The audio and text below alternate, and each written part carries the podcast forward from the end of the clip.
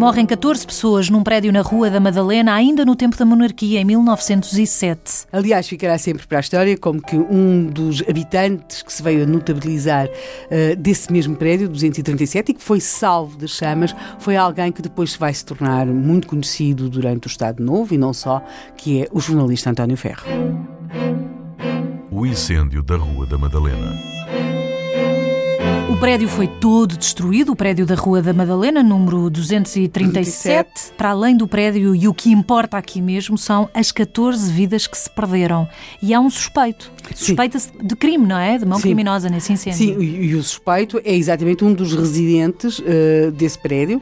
Era um prédio todo uh, alugado, portanto, era um prédio de, de inquilinos, era propriedade até de um militar e as suspeitas e ele é detido, tal como um dos seus empregados, é o comerciante que tinha o armazém de sedas no primeiro andar esquerdo. Portanto, há várias razões para que se suspeite dele, porque houve uma explosão no primeiro andar, porque cheirava água rasa e petróleo, porque ele estava falido, porque ele tinha de pagar uma letra, uh, precisamente no dia 10 de abril, porque ele já tinha tido problemas muito sérios com a justiça por causa de uma casa de jogo clandestino, portanto ele estava mesmo a ficar sem dinheiro. E, mas... sem, e sem grandes alternativas, não é? Sim, depois ainda há mais uma informação que ainda, ainda adensa mais o quadro uh, sobre, das suspeitas sobre António Fernandes, porque a mulher do guarda-portão era mesmo portão, porque estes prédios tinham uma porta, que era a porta para o porteiro hum. das entradas, e a mulher do guarda-portão diz que umas horas antes do incêndio viu sair dois grandes fardos de tecidos do andar do Sr. Fernandes. Mas saíram não entraram, era pior terem entrado, não é? Não, saíram e aí as pessoas começam a pensar. Ah, podia ser para salvar mercadoria. Ele procurou salvaguardar uma parte da mercadoria antes do incêndio, de fazer deflagrar o incêndio. Contudo, ele continua a negar, a negar até que chega a procissão da Senhora da Saúde. E o que é que esta procissão tem a ver com o incêndio? Uh, aparentemente nada. A Havia velas ser, à janela?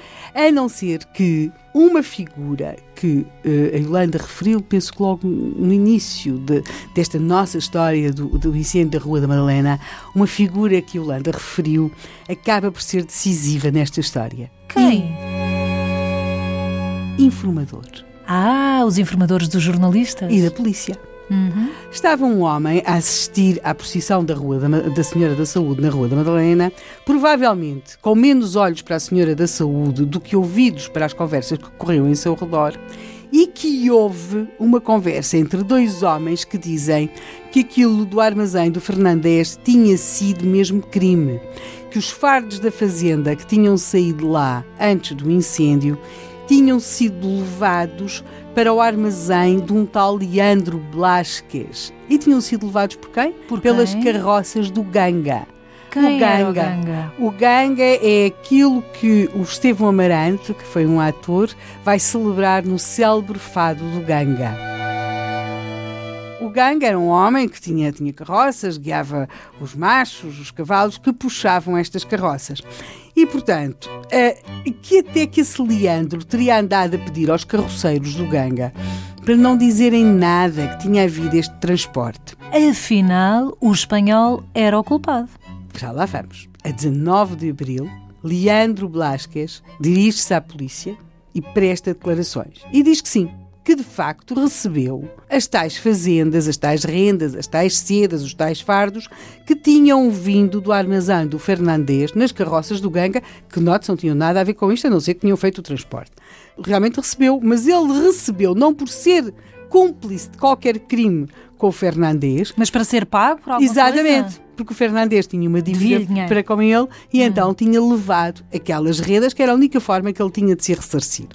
Seja como for, o António Fernandes, ao ser confrontado com estas declarações, acaba por confessar ter sido ele o autor do incêndio do, da Rua da Madalena, mas vai continuar a incriminar Leandro Blascas. Mas e António Ferro? Onde é que entra nesta história? Bem, o António Ferro entra nesta história porque era na altura um menino, vivendo no ser andar esquerdo, com o seu pai, com a sua mãe, com a sua irmã, e de nome Umbelina, acaba por ser uma das pessoas que foi salva desse incêndio.